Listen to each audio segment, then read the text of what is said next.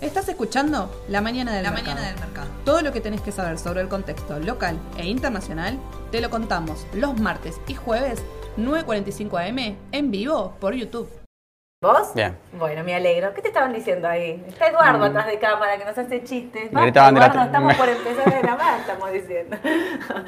Eh, muy buenos tus análisis de IPF. Mira, te voy a contar una cosa. Estuve leyendo ahí lo que te escribían en el chat en vivo, Sí. lo- las- los mensajes que nos fueron mandando a nosotros, a todos los operadores. Te felicitaron por IPF. Viste que al final no era tan malo. Les dijiste que podía subir, que podía bajar. Todos se quedaron bastante contentos. No, hablando en serio, muy bueno porque diste análisis de IPF de corto, mediano, largo, lo cual me parece que abarcaste ahí un poco todo el público. Así es. ¿Qué tenés para hoy? Bueno, hoy tenemos Galicia, Merval, vemos un poco también Estados Unidos. Sí. Y les traje una- un tapado, una sorpresa para el final. ¡Apa! Eh, Me encantó. Así Ahí que bueno, está. Sobre el final un papel del exterior, Un sí. papel del exterior que es un tapado para ver Recomendado, Un- barra un recomendado. recomendado. Ahí está, muy bien. Vamos a arrancar con la mañana del mercado, porque obviamente pasó de todo. Voy a arrancar con Argentina. Entró la plata del FMI, Argentina tiene que pagar, recordemos que pasó la revisión, la próxima es en el mes de diciembre, estamos pagando, ayer se pagaron 800 millones más o menos, hoy se van a estar pagando otros 1.200, hay un pago más, octubre noviembre, no me acuerdo ahora exactamente el mes, pero bueno, todo esto se cierra con estos 3.900 millones que va a estar pagando directamente, eh, que nos va a estar enviando Sí. el Fondo Monetario, después de que hayan aprobado, digamos, las cuentas, el control que estuvimos haciendo. Así es. Una cosa que es importante ahí que, eh, que quedó como, digamos, como dudoso, es que Argentina no, o sea, se dicen que cumplió las metas porque faltaron muy poquitos dólares para llegar a la cantidad de dólares en reservas que teníamos que tener. Creo que faltaron eh, 300 millones aproximadamente para cumplir realmente Claro. la meta real. No lo llegamos a cumplir, pero como Hubo organismos internacionales que habían dicho que iban a enviar fondos y mandaron menos, acá se están refiriendo puntualmente al BID, que mandó menos dólares de los que iba a mandar, entonces lo que se dice es, bueno, no llegaron a cumplir la meta exactamente por eso, pero en líneas generales se cumplió y no hay un cambio de metas para la próxima revisión, que esto era algo que también se estaba viendo, recordemos que la meta de inflación no se está cumpliendo tampoco con lo que habíamos dicho, No. porque habíamos pedido una meta de inflación que la suban al 60, No a haber chance. la recontra pasamos. 60 para el 2023, aparte, lo pusieron en el presupuesto. así que estamos hablando de una inflación altísima. Recordemos que septiembre viene pegando fuerte también con un piso del 6%. Sí. Así que los próximos meses, bien decimos desde hace ya varias semanas, van a ser difíciles en materia de inflación y hay que ver qué es lo que pasa con el tema de la suba de tasas. Recordemos que la semana pasada el Banco Central Argentino subió la tasa a 550 puntos, pero que en el mismo momento mientras el Banco Central hacía eso, había un, eh, una compra de dólares muy fuerte que hacía subir todos los dólares bursátiles y esto generaba un impacto de no entro en la tasa y vendo pesos para pasarme a dólares. Los dólares siguen subiendo, no están aflojando. Ahora les voy a mostrar. Miren, esperen, les muestro ya ahora. 2.99 para el MEP, eh, subió ayer un 1%, un 1,5%, 5% en lo que va del mes. Digo, ¿para qué subiste la tasa a 550 puntos para que te suba el dólar? o sea, parecería como que se quedó corto. Sí. Muchos piensan 550 puntos. Recordemos que está dando una tasa efectiva de 107% para los que vienen, o sea, cuando haces esa tasa anualizada les está dando eso. Pero bueno, si eh, hay compras masivas de dólar MEP y eso no, como que no se pusieron, bueno, ¿se acuerdan? Que no, que les conté que Pelle y más ahí habían estado discutiendo sobre quién podía comprar dólar MEP y quién no. Pelle salió con una circular donde le prohibía básicamente por, por poco a todos comprar dólares. Después Massa casi lo casa del cogote y le dijo, olvídate, yo esto no es lo que pacté, no es lo que hablé. Esta gente puede seguir comprando dólares y ahí entonces salió que los productores sí podían seguir comprando dólar MEP y, y contado con liquidación y acceso al CDR y demás, pero la sensación es esta de que hay pocos dólares, de que la cuenta no está cerrando, de que a pesar de que me subiste la tasa, me da miedo meterme a hacer tasa en pesos. Sí. Y acá tenés el resultado. 299 para el dólar MEP, 307,45 para el contado con liquidación con CDR. Recordemos que generalmente lo medimos por el CDR de Coca-Cola, que Sí. es el que mejor da tipo de cambio, también por operatoria y porque es dentro de lo que es Estados Unidos un, un papel bastante Conservador. sí. y estable, no, no tan volátil, ¿no? ¿Qué tema? El tema del dólar. Recordemos que tienen máximos en 331, allá cuando fue la renuncia de Guzmán Sí. y la asunción de Silvina Batakis, que ahí el mercado se había puesto muy nervioso. Es un tema, yo creo que hay que seguirlo. El otro día vieron que les decíamos, me preguntaban mucho si pesos o dólares. Decíamos, hay que ver qué es lo que pasa en las próximas eh, ruedas, sobre Sí. todo con esto de la prohibición que había sobre los productores que vendían soja a 200 pesos de vender. No les prohibieron comprar y puede ser que esto siga subiendo porque recordemos que el productor puede acceder al dólar MEP. Entonces Sí. liquida a 200. Ellos tenían la expectativa de que se quedaran en pesos con esta tasa alta. Parece que no lo está No, no, no. Está o, difícil. o no convence en realidad porque Es la también... primera vez que Massa no está convenciendo al mercado de algo que Quizás, quiere. quizás. O sea, que el mercado le está yendo en contra de lo que él tenía pensado, Sí. desde que llegó. Sí, sí, sí. Digo, sí, porque ¿no? había O salido sea- todo bastante bien dentro de todo. Claro. eh, desde la asunción de masa, así que bueno, eh, por ahí el tipo de cambio no es. eh, No algo es lo que él esperaba. Claro, lo que está pasando con el dólar no es lo que él esperaba. Pero esto tiene que ver con que las reservas en el Banco Central son realmente muy poquitas, muy eh, acotadas. Recordemos que estamos llegando, allá fue el día de la primavera, feliz primavera, pero casi a final de septiembre y todos, el, el rumor, no es el rumor, ya es el hecho, digamos, que a partir del mes de octubre va a haber cambios con el dólar tarjeta, los que quieren viajar no se enojen, pero yo les digo, compren ahora, ya, con el dólar ahora, porque les van a limitar aparentemente los consumos Sí. en dólares con dólar tarjeta. Esa es como la que hoy, es, eh, digamos, el rumor que está pegando más fuerte, ¿no? Que les van a limitar los consumos en dólares con tarjeta. Esto quiere decir que si vos viajas al exterior, vas a tener que consumir con dólares que vos tengas depositados en tu caja de ahorro, Claro. ¿no? Con tu tarjeta de débito, para decirlo de una forma, no vas a poder decir, bueno, compro ahora con tarjeta y Financio en dólares. no Claro, y buena el mes que viene los pago. Básicamente no.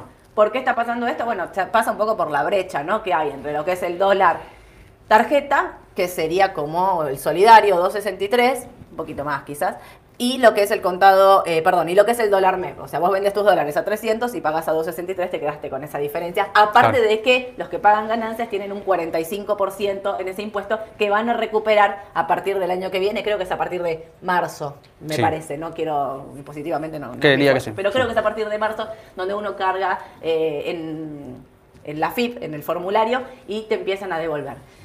Se vienen cambios ahí y esto tiene que ver entonces con que se van aproximadamente 750 millones de dólares y Massa dice que no es viable, que no se pueden ir esa cantidad de dólares, que el, el ministerio no está, en- ni el Banco Central en momentos de perder esas divisas, porque tampoco entran esos dólares por turismo de, de extranjero, ¿no? Claro, tal cual. Leí hace un ratito, claro, el fuerte del turismo acá en Argentina es limítrofe. Que Sí. vienen ya con los pesos o los dólares y si tienen dólares los venden acá por calles conocidas del centro. Eh, con esa gente que grita. Por decirlo de una manera elegante, claro. claro. Y no entran entonces esos dólares que eh, recibimos del turismo eh, a las arcas del Banco Central. Pero sí lo que se van son los dólares que nosotros consumimos cuando viajamos Exacto. se va a cortar. Así que yo soy de la idea de si vas a viajar, si te, comprar pasaje de avión ahora, sacar Bueno. una gift card, me Sí. van a venir a buscar, Soledad está dando consejos de... Pero bueno, yo haría eso porque esos cambios se vienen y tienen que ver con esto, ¿no? Y esto le mete presión. digamos. Sí, claro, Ahí total. está. No me des, o sea, yo estaba convencida de que había que hacer pesos y que el dólar iba a estar planchado o tranquilo un par de meses. Viendo esto me me pongo nerviosa, yo también Sí, me pongo nerviosa. sí, no estoy tan segura de cómo va a ser para frenarlo. No, quizá Hay la tasa. una, perdóname, Sí. una, una noticia ahí dando vuelta de que puede cortar más importaciones. O sea, es como... Claro, no. Qué difícil si se siguen cortando las importaciones, ¿no? Porque hay muchas cosas que se producen con esas importaciones. Tal cual. Sí, no, la tasa de interés sirvió en su momento para hacer corto plazo, digamos, eh, operaciones de corto plazo en cuanto el dólar comenzó a bajar después de los 300 y pico que ya eh, en su momento tocó. ¿sí? Sí. El dólar se planchó y quedó, quedó el tipo de cambio, digamos, quieto y la tasa, digamos, eh, si uno hace una tasa efectiva, obviamente podía, podía digamos... eh, Ser atractiva. Sí, por ahí en el corto plazo, pero quizá, bueno, el tipo Pero de no cambio... con este escenario. El escenario, digamos, es de un tipo de cambio alcista y quizás no, no muy favorable para No. las personas que tienen pesos o que hacen rendimientos en pesos. Sí, sí, obvio. No, no, la verdad, por eso digo, está generando eh, como incertidumbre en el mercado. Claro. Y repito, desde que llegó Massa, que todo le venía saliendo bien, era como, bueno, llegó Massa, iba a Estados Unidos y miren acá. como enseguida se ve, eh, fue a Estados Unidos y vino con un montón de dólares y de inversiones y bla, bla, bla, esto no le está saliendo como él quiere. Y una cosa que tengo para decir, ¿no? Acá en el gráfico se ve bastante, están los gráficos en la descripción del video de YouTube. Si el del dólar no está cargado, porque no sé si está cargado, en el, la home de Raba donde dice dólar, hacen clic en el link que lo lleva y ahí lo van a poder ver. Es un gráfico dinámico, así que los, los invito a que lo vean todos los días. Pero miren lo que hace el dólar cada vez que pega salto. Pega saltos fuertes, o sea, son eh, variaciones bruscas. No es que el dólar cuando sube, sube tranquilito, de a poquito, no, 1%. Empieza a subir y es muy difícil. También las bajas, o sea, fíjense, ¿no? Y acá me parece que había quedado pinchado, pero empieza a subir. A mí este, estos piquitos que está haciendo ahí son lo que y es la explosión. Sí, bueno, son los picos de demanda que tiene la moneda extranjera, ¿no? Eh, Recordemos con altos volúmenes que se está operando, eso es importante. Venimos hablando del volumen del GD, de la L30, muy fuerte los volúmenes que se están operando ahí, o sea, es un operado, un dólar MEP operado con mucho volumen. totalmente. Así que a estar, eh, a prestar atención qué pasa en las próximas ruedas y si toman alguna medida o no, vamos a ver qué hacen.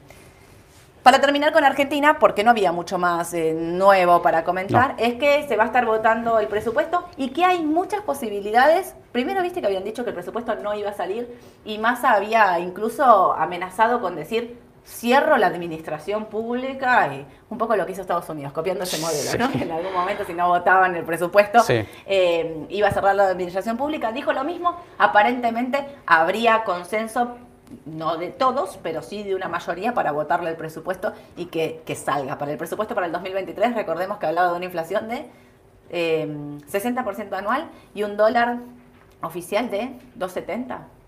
270 me parece, si, no me, mal no recuerdo. Así que atentos a ver qué pasa. Igual los números del presupuesto son como...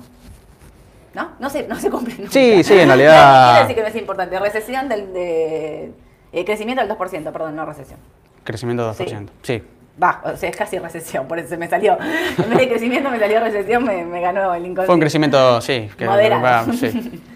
Pero bueno, eso entonces es lo que hay que ver en Argentina. Vamos a estar mirando en un ratito entonces el Marval, que Mauro nos va a estar contando desde el análisis técnico, porque los papeles vienen allá muy arriba en dólares tenían posibilidades de corregir. Eh, hay una corrección en estos precios, la hubo ayer, vamos a ver cómo sigue hoy, pero les quiero contar lo que seguramente habrán visto o habrán leído, porque fue la noticia del día de ayer. La Reserva Federal de Estados Unidos finalmente subió la tasa 75 puntos. Yo no sé cuántos de ustedes estaban mirando el minuto a minuto, pero a las 3 de la tarde fue un descontrol que duró de 3 de la tarde a 5 de la tarde, no cortó en ningún momento. A las 3 de la tarde se publicó los datos de la Reserva Federal, 75 puntos, listo, ok, genial.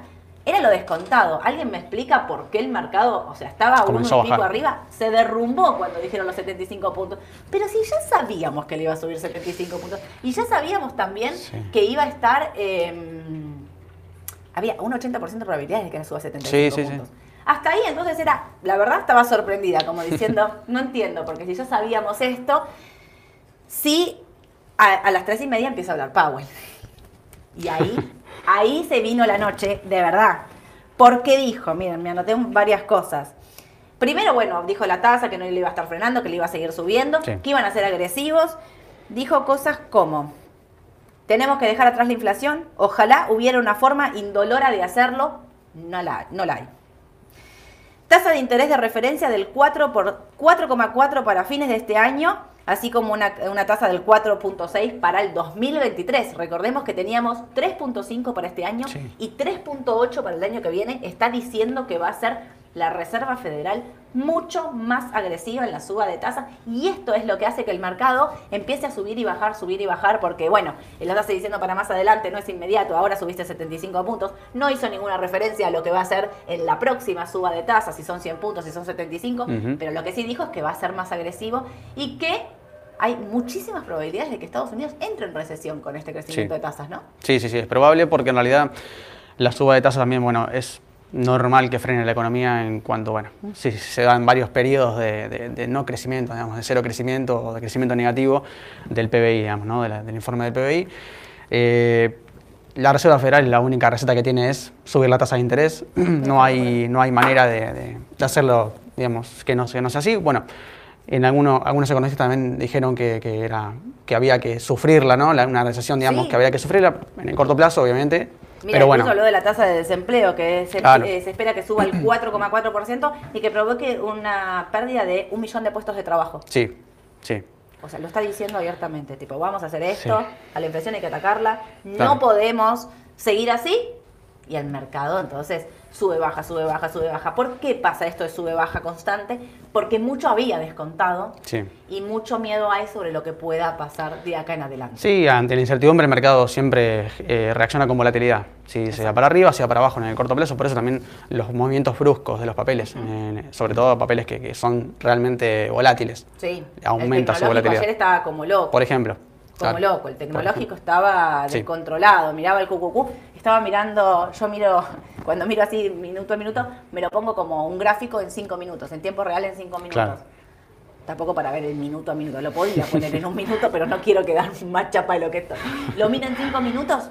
No, no. Miren, si puedo, el Sí, jueves le voy a mandar a las chicas, el- eh, tengo la captura de pantalla hecha para, para mostrarles lo que fue. O sea, Tremendo. es una cosa impresionante. Sí. Tiene que ver con esto. ¿Por qué? Porque la tendencia de largo plazo, Mauro, no me dejas mentir, lo vas a estar mostrando, es bajista y esto confirma la tendencia bajista. Sí. Pero en el corto plazo había mucho descontado y entonces era sube y baja y toca soportes, digamos, porque sobre todo no perforaba. Esto me parece que es muy importante. No perforaba los soportes en el QQQ. Está- Yo miraba mucho el QQQ, pero el, el Dow y el SPY me parece que estaban muy parecidos, ¿no? Sí, sí, similares. similares. Vamos a ver, y bueno, de corto plazo están para rebotar. O sea, de corto plazo están ahí como para decir, bueno, un rebote pueden tener. No así de largo y la tendencia sigue siendo bajista, Sí. así que ojo con las posiciones compradas a largo plazo en estos en los índices y en los papeles, en todo Sí. en general. Sí, sí, nosotros lo habíamos dicho también en su momento, hace ya meses, que Estados Unidos había entrado en una tendencia bajista, donde había tocado máximos en su momento.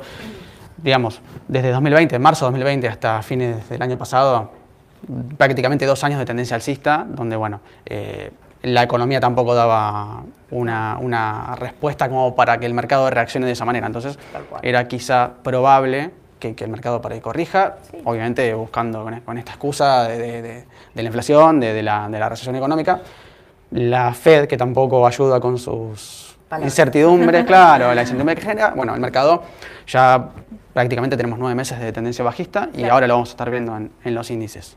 Perfecto. Y una cosa para complementar con esto que vos estás diciendo, que el otro día también lo decíamos, los bonos están invertidos. También. El bono corto rinde más que el bono, el bono a dos años rinde más que el bono a 10 años. Así es. Esto, el otro día me dijiste, 9 de 10 veces es Sí, recesión en Estados 90%. Unidos. Y entonces es como decir, bueno, atentos, ¿no? Porque ayer los bonos se disparaban, obviamente, cuando mencionaba esto. El rendimiento del bono del Tesoro a 10 años aumentó 7 puntos básicos, 3,64. La- el bono corto subía 15 puntos hasta el 4,11. Sí. O sea, 4,11 el bono corto contra 3,64. Recordemos, muchos me preguntan, ¿invierto en bonos del Tesoro ahora? Recordemos que para que el bono suba su rendimiento está cayendo de precio. Entonces, en los que están invirtiendo en bonos del Tesoro, piénsenlo a largo plazo, porque Claro. en el corto plazo, si el bono te baja y te rinde más, puede ser que tengas menos dólares. Sí, ¿no? Esto totalmente. es así. Sí. Pero bueno, es el funcionamiento de los bonos, digo para los que no, no lo tienen tan claro. Hay suba de tasas en todo el mundo. Igual. Todo el mundo. Eh, Suiza subió la tasa 75 puntos, Inglaterra subió eh, 0,5, también subió la tasa eh, Noruega. Puse países, o sea, hice un mix porque realmente el mundo entero está subiendo la Sí. tasa y esto me parece que, que es muy importante. Algo que está pasando es con el yen, el, el Banco Central de Japón, a diferencia de todo el resto del mundo, no sube la tasa. No sube la tasa y dice que no lo hace para eh, seguir manteniendo la actividad económica. Se armó un descontrol con el yen. Tuvieron que salir a intervenir por primera vez desde 1998. Eh, el yen, para sostenerlo, había superó los 100, el nivel clave de los 145 yenes. La compra de divisa hizo que la tasa volviera a 140, o sea, tuvieron que salir a intervenir en el mercado a comprar directamente, Sí. algo que no hacían esto desde el 98. Les cuento estos datos para que, no que no, pobre, pobre Japón, ¿no? Pero Sí, aparte de una economía esto como para Japón, decirles, claro. el mundo está patas para arriba, todo, o sea, todo el mundo intentando atacar la inflación, cada Totalmente. uno con su método. Parecería que Japón va a contramano de todos, todo el mundo subiendo la tasa y eso diciendo nosotros no. Pero bueno, recordemos que el yen es una de las monedas, digamos, que contrarresta contra el dólar. cómo son las monedas eh, a nivel cuando uno mira operaciones en el mundo. Bueno, tenés el dólar eh, americano eh, directamente y después tenés el euro y el yen. El, e, el dólar se fortalece con todo esto y las demás monedas, el euro y demás, caen. Así Sí. que atentos a los que tienen canasta de monedas. Hay un ETF, si lo van a mirar, de dólar, que es el UUP. Ese es un ETF que sigue, es una canasta de monedas, sobre todo tiene, es el dólar contra otras monedas. Los que piensan que eso va a seguir subiendo más, pero si miran ese gráfico, es Sí. terrible. Sí, Los que tienen FXE, que es el euro, van a ver que está allá abajo, tiene que ver con esto, ¿no? Con la suba de tasas y demás. Bueno, un poquito. Ah, Brasil, antes de que me olvide. 2 de octubre, ya. Se vienen las elecciones en Brasil. Los candidatos son Lula, por un lado, ex presidente de Brasil, recordemos que estuvo detenido, que tuvo un juicio, ¿eh? que hoy está- es candidato a presidente. Por el otro lado, Bolsonaro, que es el actual presidente de Brasil, que va por la reelección. Sí. Hay un lío ahí, tan como nosotros. Mira, Bolsonaro dice que va a haber fraude y que no va a reconocer eh, al presidente que sea electo. Básicamente está diciendo si pierdo no te doy el poder ni a palos. ¿Te acordás lo que pasó con Trump en las elecciones con Estados Unidos, en Estados Unidos? Similar. Muy, muy. ¿Qué hizo Biden? Hizo una reunión que se dice en realidad que le está dando el apoyo a Ah. Lula. Ayer Lula se reunió, esperen que les quiero decir exactamente el cargo con el que se reunió. Se reunió con el encargado de negocios, CONEF, que es la principal autoridad de la Embajada de Estados Unidos. La reunión duró una hora y media. La visita fue como un gesto del presidente de Estados Unidos ante la posibilidad de que Lula pueda convertirse en mandatario electo el 2 de octubre y darle la certeza, digamos, de que va a tener el apoyo de Estados Unidos. Así, miren, los miro así, ¿qué está pasando? Atentos con el EWZ, los que tienen Brasil, cuidado porque el mercado va a estar volátil. ¿Se acuerdan acá cuando fueron las pasos? Bueno, Brasil vive una situación muy similar a nivel político, digamos, en, en los índices, ¿no? Digamos, si los índices piensan, o el mercado piensa, o está a favor de un candidato, Sí. sube si piensa, recordemos lo que pasó, sin ir más lejos, cuando ganó Dilma. Cuando Claro. ganó Dilma, Brasil se destruyó. No estamos en la misma situación, no creo que ocurra lo mismo, pero los que no quieren estar sufriendo esa volatilidad, salgan antes del 2 de octubre. Sí. 2 de octubre, primera vuelta, si llega a haber segunda vuelta, que creo que seguramente sí, porque no sé si habrá tanta diferencia de votos, no sé, las encuestas vieron que no le podemos creer más, porque No, dicen cualquier no. cosa, segunda vuelta el 30 de octubre. El 30. Así Sí. que. Y otro dato que lo había dicho hace ya varios meses atrás, y se me está viniendo a la cabeza ahora mientras hablo de Brasil, es que Lula se había reunido con la cúpula militar. Recordemos que allá las Fuerzas Armadas de Brasil tienen mucha fuerza, mucha injerencia. eh, se había reunido con la cúpula militar donde le habían garantizado que en el caso de que él sea presidente electo iba a poder asumir el mandato Sí. dato de color, EWZ, atentos, tiene una resistencia ahí Como en Brasil. 32.50, Sí. que no la puede superar en el corto plazo, atentos a ese valor. Eh, digo el EWZ porque incluye todos los papeles de Brasil, pero es Petrobras, vale. Claro, vale, para- en o sea, para todos, sí. Vale para todos. Bueno, listo, hice un mix. Mauro, Bueno, yo descanso. Vamos al mercado. Bien. Merval. Merval, eh, un Merval que viene subiendo ya desde prácticamente dos meses, ¿sí? igual que, que tuvo el alza también YPF, Galicia lo mismo. Eh, en este caso fue un 82%, este es el Merval en puntos, ¿sí? el Merval en pesos, en puntos locales, digamos, ¿no?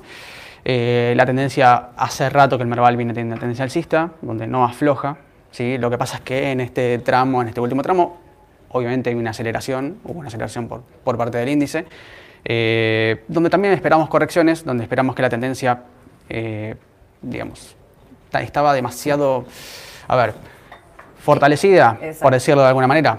Eh, yo les traje, no sé si se verá en este caso, pero el DMI es un indicador de tendencia, de fuerza de tendencia, donde mide, por más que la tendencia sea bajista o alcista, Perdón, mide por la si fuerza. alguien se está uniendo hace un poquito, los gráficos Ah, los están en la descripción de YouTube, por Ah, si sí. alguno lo quiere ver, porque Claro. pueden mirar en vivo directamente lo que Mauro está explicando, Claro. que creo que no se llega a ver desde la pantalla. Tal cual, mejor que lo vean desde, el, Mm. desde la compu. Eh, El DMI. El DMI es un indicador de fuerza, ¿sí? yo los traje como representante básicamente en, esta, en este último tramo para que vean la fuerza que tomó el Merval en, este, en estos últimos dos meses. Y bueno, ¿dónde empezaría, digamos, no a aflojar, pero no tendría, digamos, en- digamos, de tanta fuerza en el corto plazo. Sí, es normal también, como cualquier papel, Sí, el índice también corrige. Así como, como anuncié lo de IPF el otro día, bueno, también vamos a ver Galicia, que tiene correcciones dentro de la misma tendencia, ¿sí? Pero bueno, eh, el Merval está, sigue en tendencia alcista, sigue en tendencia fuerte. Las medias móviles también lo confirmaron. En su momento fue esto en, en mayo del 2021, viene teniendo, digamos, eh, no hay ningún problema. Bueno, en este caso las correcciones se pueden llegar a ver por un mercado bastante sobrecomprado, Claro. que Sí, obviamente mirá es la que tiene, esto de que es, esto es julio. Totalmente, sí, es julio. Esto es julio y mirá lo que pasó, o sea... Son dos meses prácticamente. Es o sea, miro y digo, bueno, con mi PF puede corregir tranquilamente. Totalmente. ¿Cuánto Eh, subió? ¿Un 82%? 82%. ¿En un mes y medio? En un mes y medio, sí, casi dos meses. Eh, o sea que también atentos al Merval. Claro. Obviamente papeles que, que- esto es el índice, ¿no? Pero bueno, los papeles más representativos, ténganlos en cuenta porque también el mismo comportamiento vale para todos. Obvio. Eh, mercado sobrecomprado, como les decía, y bueno, ahora vamos a ver el tema también de Galicia. Sí. ¿Paso? Galicia yo les traje, sí, Galicia yo les traje. ¿Es este? Sí, este es Galicia. Este, Galicia, Galicia, Galicia está en dólares, en el era en pesos. ¿eh? Exactamente, este es el ADR, el ADR en Estados Unidos. Yo el otro día les traje también IPF en Estados Unidos, el ADR, y veíamos que por ahí había iniciado una nueva tendencia, en este caso alcista. Bueno, ¿qué pasa con Galicia? Yo, por lo que veo Galicia, por lo que pude analizar de Galicia, no podría ver, decirles de todavía. Galicia Sí, ahora me van a odiar los de Galicia y no los de IPF, porque Galicia yo no creo que por ahí haya iniciado una tendencia alcista, porque justamente lo que pasó es que el soporte de 970, eh, la resistencia de 970, no pudo ser eh, superada. ¿sí? Eh, la tendencia, ustedes lo van a ver, claramente es una tendencia lateral, ¿sí? de ninguna manera es una tendencia alcista de- principal. Sí, en el corto plazo, para los cortoplacistas, pueden haber tomado desde este, desde este punto, que es prácticamente lo mismo que el normal, desde julio. 5,90, para los que no están viendo es 5,90. 5.90 fue una, bueno, un 70% de suba también, prácticamente dos meses, es un montón, para un papel argentino es un montón. Lo que pasa es que, bueno, aparte, acá estamos claro, hablando de dólares. totalmente. ¿Qué pasa? Eh, yo creería que Galicia llegó a su resistencia, salvo, y no, pudo. y no creo que pueda en el corto plazo, porque también había tenido una resistencia en 12 dólares 40 más o menos, en los 12 dólares hace ya un, un tiempo, eh, fue a fines del año pasado y tampoco lo pudo superar. Los valores a monitorear serían este, ¿no? 8.84 lo perforó ayer. veo. 8.84 es el precio de ayer. 7.85, perdón. Claro. 7.85 es el valor que habría que mirar ahora en el corto plazo. Sí. ¿Cómo están en el pre? Eh, porque ya son más o menos 10 y cuarto, así Son que te 10, podemos sí. tener valores de pre. De Galicia, IPF, si me pueden decir un poquito. 785 sería la próxima, el próximo soporte, 707 El de, por históricos y, y después, bueno, yo les marqué el peor escenario que podría llegar a retroceder un 32% del precio actual, que sería en realidad hasta 5.90. 5.90. Eh, también no sería descabellado porque claramente, bueno, no, no- por ahí se quedó sin fuerza la tendencia de corto plazo, a diferencia de IPF. IPF pegó un salto y, y La rompió, empezó tendencia a romper. alcista en IPF. Yo, quizá, IPF sube, Sube IPF, bien. está a 7 dólares en el pre. ¿Y Galicia? 2,6. Sube también Galicia a 2,6. ¿Cuánto Bueno. está? YPF es la que sube 2,6. Ah, IPF sube 2,6, perdón, y está a 7 dólares. ¿Y Galicia? Neutra.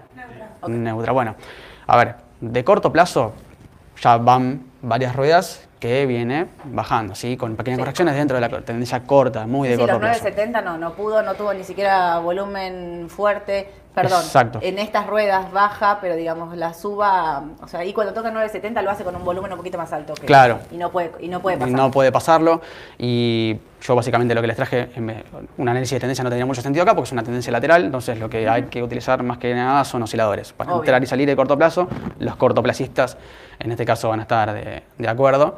Eh, para tener la tendencia a largo plazo, yo Sí, porque no, esto es- de largo es una tendencia lateral, o sea, no Sí, puedes hacer sí. un análisis de largo de No. tendencia, entonces por eso dicen los osciladores para entrar y salir de corto, que Claro. obviamente es mucho más riesgoso y obviamente es mucho más difícil operar de corto plazo. Total. Pero bueno, yo, digamos, en estos precios no. vería qué pasa ahí eh, con, con Galicia hoy, a ver si llega, o sea, un precio de entrada sería 7.85, me parece. Sí, un sí, buen sí, precio de entrada para ver que vuelva a los 9.70 y ahí evaluar. Sí, osciladores ya dieron salida hace unos días, ahora neutrales. Por ahí quedan neutrales un tiempo, va a depender, pero bueno, la baja por ahí no va a ser tan pronunciada. eh, porque tampoco fue una alza demasiado pronunciada. Fíjense que fueron acá en este, en- solamente en este tomo, no sé si va a ver, pero si lo ven en, el- en la compu, en, el- en la página Sí, directamente, Una, dos, tres, cuatro, Sí. cinco, seis, siete ruedas. Fue la suba- así bien verticales. fue lo más. Lo que fue lo pasó todo con toda Argentina. Totalmente, Ahí totalmente. estaba subiendo todo, no era el papel solo. A diferencia de IPF, bueno, IPF empezó a romper resistencias y, y por ahí, ahí sí podríamos llegar a hablar del el inicio de una nueva tendencia, en este caso alcista. Yo acá, la verdad, no, No lo veo, ves. no lo veo. Si pasa los 9.70, sí. Si pasa en 970 habría que ver qué pasa, bueno, en 12 dólares Claro. y habría que O sea, ver la si pasa fuerza. 9.70, habría que buscar 12 dólares y ahí ver qué pasa, si Sí. hay un cambio de tendencia y con qué volumen y demás. La idea es que rompa, no claro, la idea es que rompa el canal lateral, Exacto. ¿sí? De que viene teniendo esos desde... dólares, esos 12.70 para romper la Claro, tendencia. totalmente. Eh, yo acá lo tomé desde fines del 2020, o sea que estamos hablando ya prácticamente de dos años. ¿Sí? Perfecto. Eh, por eso se habla de una tendencia principal y por eso debería romper el canal como para empezar a, a subir. Y creo que tiene todavía, está muy verde como para tomarlo como tendencia alcista. Clarísimo. Ponete el casco. Bueno, Estados Unidos. Eh, Dow Jones, las 30 del Dow, el histórico, ¿sí? el índice que por ahí, 18,4% desde el máximo de fines del año pasado. ¿sí? Obviamente, vos lo decías, tendencia bajista de todo el mercado, no zafa nada, los índices obviamente van a, van a decir lo contrario.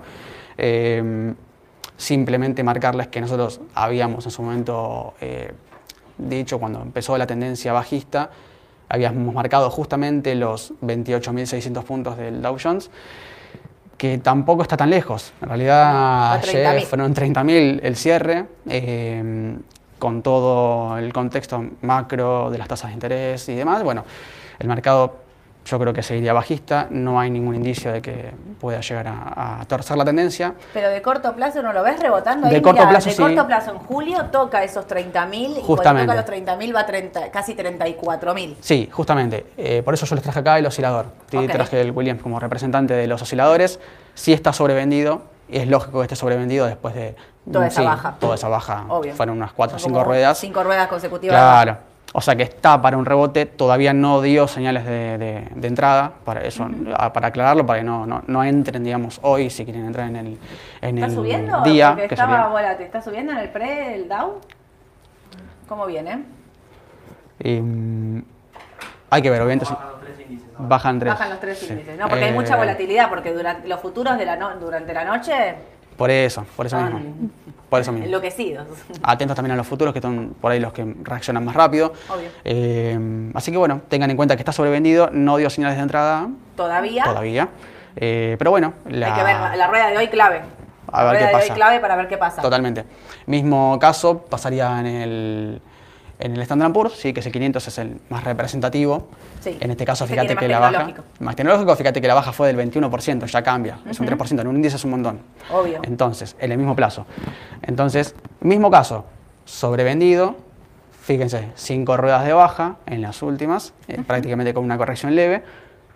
Por ahí, eh, ahí estaría dando eh, entrada en el corto plazo, no hoy, o sea, a cierre de, de ayer para nada. Claro. Entonces, bueno, eh, tengan en cuenta que puede seguir bajando y el próximo valor que puede llegar a tocar son 3.719. Sí.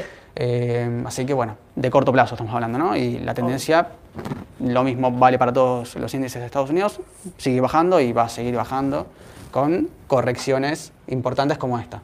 ¿Sí? Pero bueno, siempre... Acá parecía que cambiaba la tendencia, ¿eh? No pudo. No Nos hizo porque amague mucha- muchas veces ustedes tienen que seguir lo- los osciladores, sobre todo MACD, como para analizar las divergencias. Claro. En cuanto detecten divergencias, que ahora lo vamos a ver en un papel, y vamos a ver por qué es importante detectar divergencias, tanto alcistas como bajistas, para anticiparse justamente a la tendencia y no quedar afuera en este tramo. Porque si este tramo hubiese sido un cambio de tendencia, ustedes se perdían todo este tramo de, de suba. Claro. Entonces, bueno, es importante que tengan en cuenta eso. Eh, Perfecto, Esto es lo que es eh, índices. Y les traje, este es el tapado. eh, es Tapado. el, en ¿Qué realidad, bueno, ¿Qué papel es? Starbucks. Tomar Lo conocen, el café, lo- ustedes lo conocen, lo conocen todos, mundialmente conocido.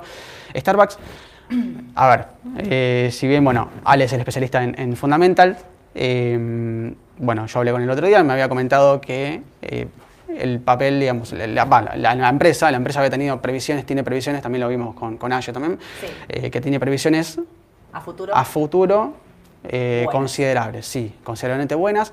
O sea que desde lo fundamental acompañaría lo técnico, no solamente del gráfico, sino que yo lo veo desde técnicamente de lo gráfico y bueno. Me parece esto- bárbaro. Fuiste a buscar ahí un, un sostén. Sí, exactamente. Esto yo lo analicé desde principios de año que vengo siguiendo a Starbucks. Sí. O sea que ya van nueve meses de, de seguimiento. Esto es lo que yo les decía de las divergencias. ¿sí? Yo solamente acá les traje MACD, pero también lo van a ver en RSI, tracen el mismo gráfico, o sea, los mismos mínimos en una tendencia bajista. Fíjense cómo no condicen los mínimos del papel, del precio, con los mínimos del oscilador. ¿sí? En este caso MACD.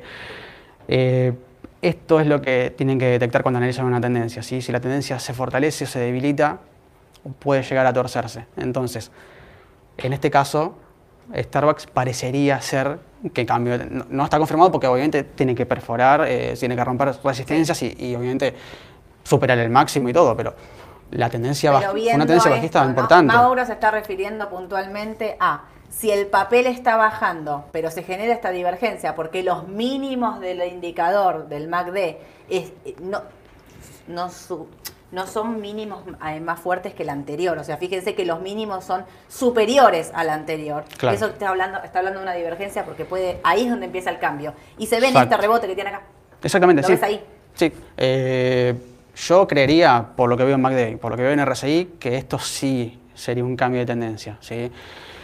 Se podría hablar de un cambio de tendencia, obviamente, cuando avance, obviamente, pero, pero Un papel a seguir. eh, es un papel a seguir donde es importante. acompañan. Exactamente, si acompaña lo fundamental con lo que vemos de, de los gráficos, eh, ténganlo en cuenta, ¿sí? ténganlo en cuenta para una cartera donde un mercado que no da muchas posibilidades tampoco hoy. Claro. La realidad es esa. No, sí. Eh, Son papel- son es un momento difícil del mercado para comprar algo y quedárselo, pero bueno, puede Es una ser este empresa, sí, es una empresa que yo considero value, sí, que no Sí. es una empresa de crecimiento, que es una empresa que por ahí eh, tiene valor fundamental, así que eh, este sería el- la recomendación, ¿Vos mi re- recomendación. entrar Sí. ahora en este precio o A ver, espero?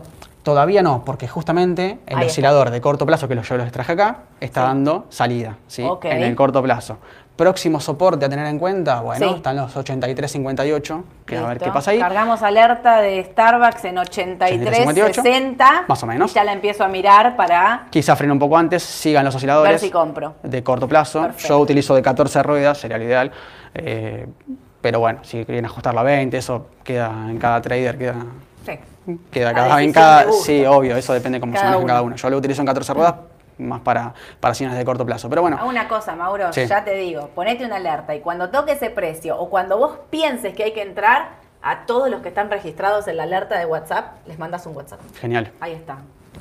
No te olvides. No, no, Te van a nada. venir a buscar. si No, ahí sí que me matan. No, Te no. matan.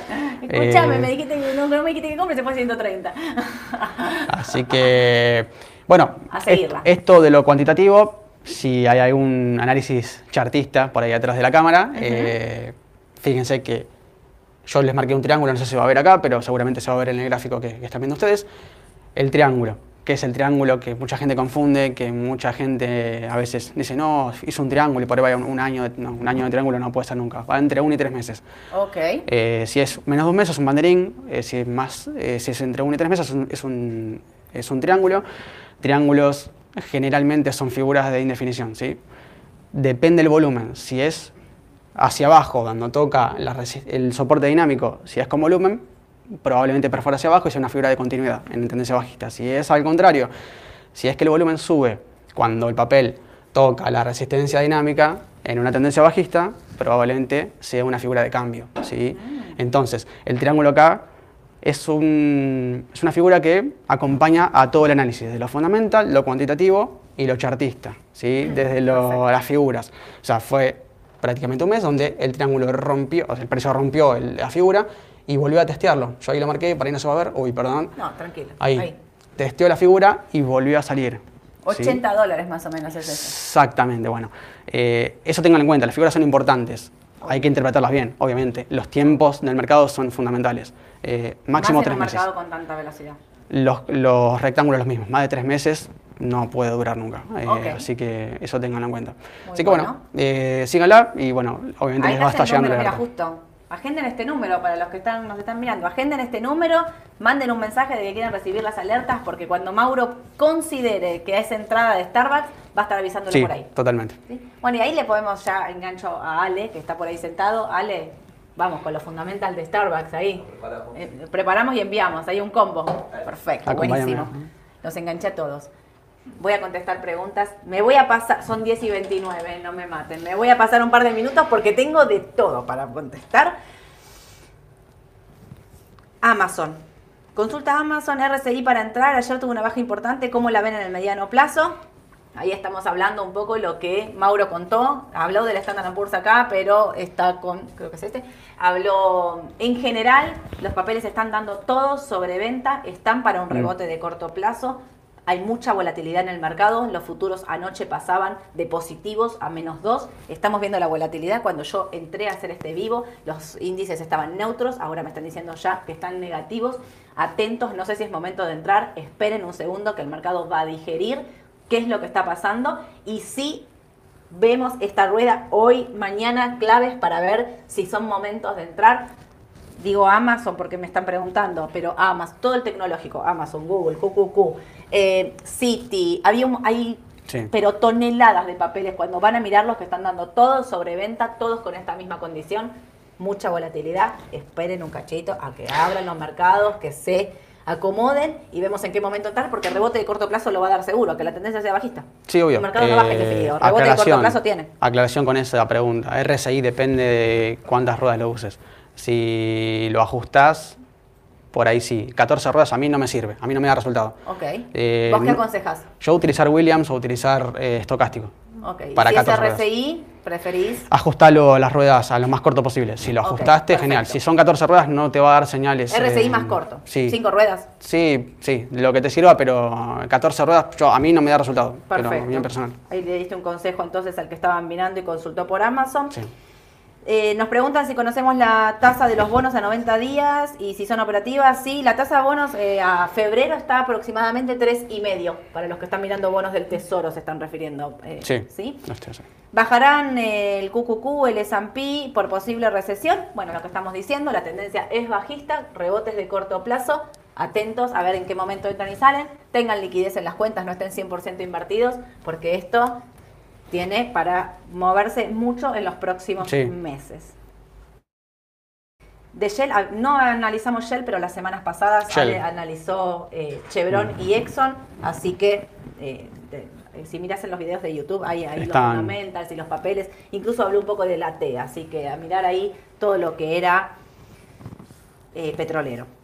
CAPEX. CAPEX eh, conté hace un par de semanas que había venido el balance, que había sido excelente, subió como un 500% la Sí. empresa en lo que va del año. Un, un balance muy bueno que tiene una tendencia, pero bueno, por ahí el mercado en general, como todo el mercado argentino, como contó Mauro al principio, tiene para corregir un poquito, así que quizás Sería normal. Esperar. Sí. esperar. ¿Cómo vemos los CDR para las próximas semanas? Bueno, ahí tenemos dos temas, el tema del dólar, que es lo que hablamos a la mañana, bien temprano, esperar, a ver, no sé si esperar, digo, a mí me inquieta el dólar en este momento y ver qué es lo que pasa, porque quizás hay que entrar en los CDR para dolarizar. Sí. Por otro lado, lo que nos va a compensar el tema de los CDR es esto, que los papeles bajaron mucho y que sí, en algún momento yo creo que van a dar entrada a todos los mismos papeles que estoy mencionando acá, todos tienen CDR, así que nada, me parece que es quizás es un, un buen momento para entrar en CDR. Dudo por el tipo de cambio, sí por papeles cuando den entrada, esperen, repito lo mismo que recién, esperen. Una pregunta, no sé si me había quedado de la semana pasada o es de hoy. ¿Qué sucede con los pequeños inversores que calificamos para los subsidios de servicios? ¿Qué podemos y qué no podemos operar? Bueno, de esto hay un millón de preguntas y yo los entiendo porque ya es un chino. A esta altura Sí, claro. nadie sabe qué puede operar y qué no puede operar porque las restricciones son mil. A ver, voy a intentar simplificar. Si te anotaste al subsidio y, porque acá empieza, pero yo me anoté pero no me lo dieron. Claro. ¿Te anotaste y no te lo dieron? No. Pero si te anotaste y te lo dieron, no podés comprar dólar MEP. No podés comprar nada dolarizado. No podés ni siquiera acceder a los 200 dólares al oficial. ¿Qué pasa con el subsidio al agua? Que no te anotaste para el subsidio al agua, pero tenés subsidio al agua, te cuento. Aunque no te hayas anotado, No anoté, no. tenés subsidio al agua. y todavía no está hecho el formulario para que te des de baja. Por ende, la gente de compliance, no sé, no me maten, porque yo siempre... Pero digo, si yo no me anoté al subsidio, no me podés prohibir que compre dólares, Claro. ¿no? Sería lo lógico. Sería lo lógico. Bueno, si no se quieren meter en un problema, no, no, no sé si les diría de esperar, pero a ver, ayer leí una nota donde decían que faltan 20 días para que armen el formulario para darte de baja del subsidio del agua. En 20 días El en tipo de este cambio país puede de larguísimo plazo, Edu se ríe atrás de cámara y me dice que sí. Escúchame, 20 días es bocha. Sí. Yo no me anoté el subsidio del agua, es un gris. Es un gris, ¿no? Porque si Sí, no me sí. anoté y no tengo formulario para darme de baja, es un gris. Ahora, si te anotaste en los otros subsidios, no podés operar y eso es clarísimo. ¿sí? No Claro. podés operar, no podés operar tampoco CDR, porque los CDR entraron en la categoría de todo lo que es la compra de dólares. Con lo cual, fíjense que tanto nosotros como todas las, eh, las ALIX les hacen firmar una declaración jurada. Claro. No hay mucha vuelta que darle. Hay que firmar una declaración jurada porque ustedes tienen que decir que ni siquiera compraron los 200 dólares al oficial. Dejé colgado hace un montón de días a una persona que me viene preguntando por unas ON de Mastellone que le quiero contestar porque me la viene consultando hace un montón, no sé si nos estará viendo, pero eh, yo no soy muy fanática de las obligaciones negociables porque no tienen volumen Claro. las compras y no las podés vender y es muy difícil de negociar. Entonces vos tenés que comprar una ON y esperar que la empresa la pague y rezarle a no sé quién y cruzar los dedos para que la pague a largo plazo. Lo que, está, eh, lo que le pasa en las ON es que, bueno, si bien tuvo un buen refinanciamiento, y acá estuve buscando un poco de información, los vencimientos de la ON tiene una alta deuda en dólares y tiene una limitación, o sea, de precio, con lo cual sus ganancias son como muy acotadas, muy acotadas. Se espera una ganancia del 1,5 en dólares para Mastellone para el año que viene, es muy baja.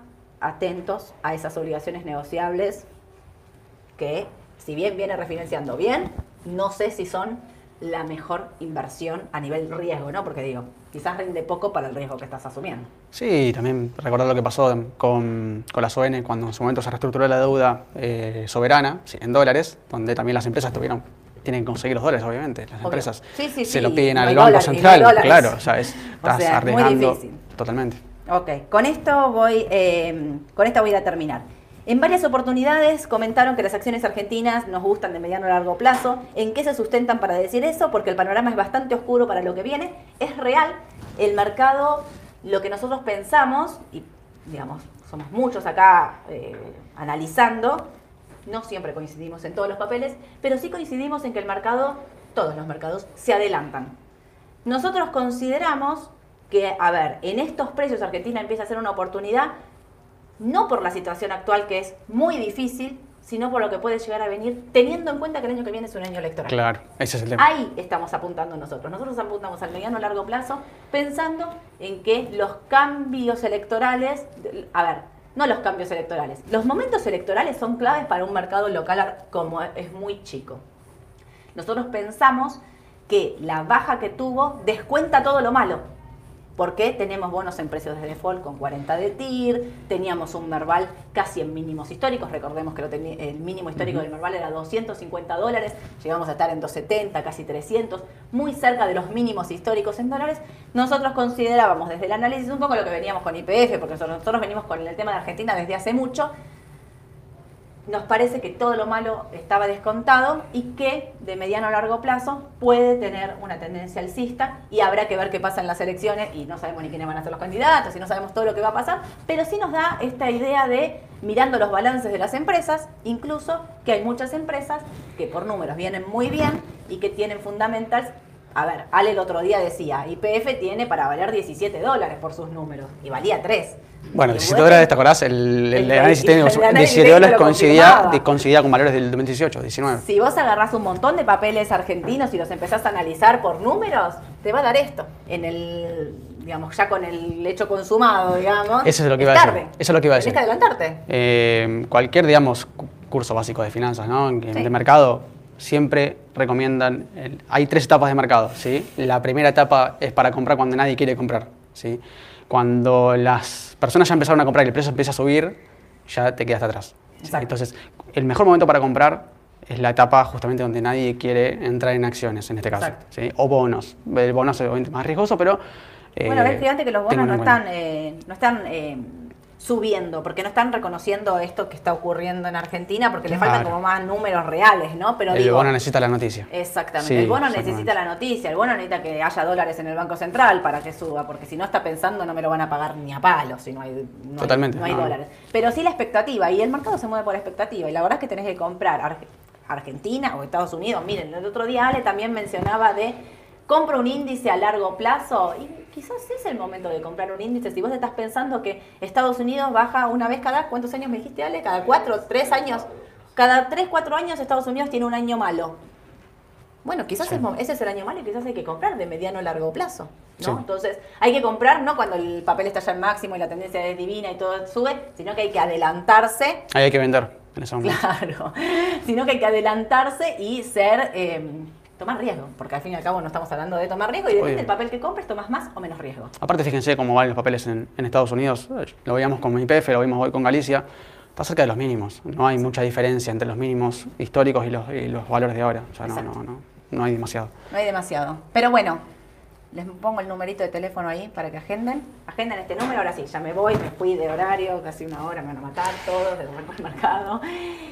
Eh, un- varias, bueno, agenden este número, manden un mensaje para recibir las notificaciones. El sábado estoy invitada al programa de Mariano Tálora que hacemos con los pesos, sábado 22 horas en A24. Vamos a estar ahí hablando un poquito de inversiones en general, así que los acompaño a que miren, nos, mándenos un mensaje bueno, dale. Ustedes que están siempre acá tirándonos buena onda. Los que no lo pueden ver, va a estar subido el video de YouTube, pero bueno, vamos a estar hablando de recomendaciones local e internacional. Sí. Suscríbanse al canal de YouTube, síganos en las redes, les deseo que tengan un hermoso día, que bueno, a esperar, a ver qué pasa, días claves, hoy mañana días claves para ver qué hacemos y si invertimos, por ahí mandamos una alerta por el WhatsApp si pensamos que es entrada de índices. Sí, obvio. Dale, ok. Les mando un saludo a todos, que tengan un excelente día, chao chao.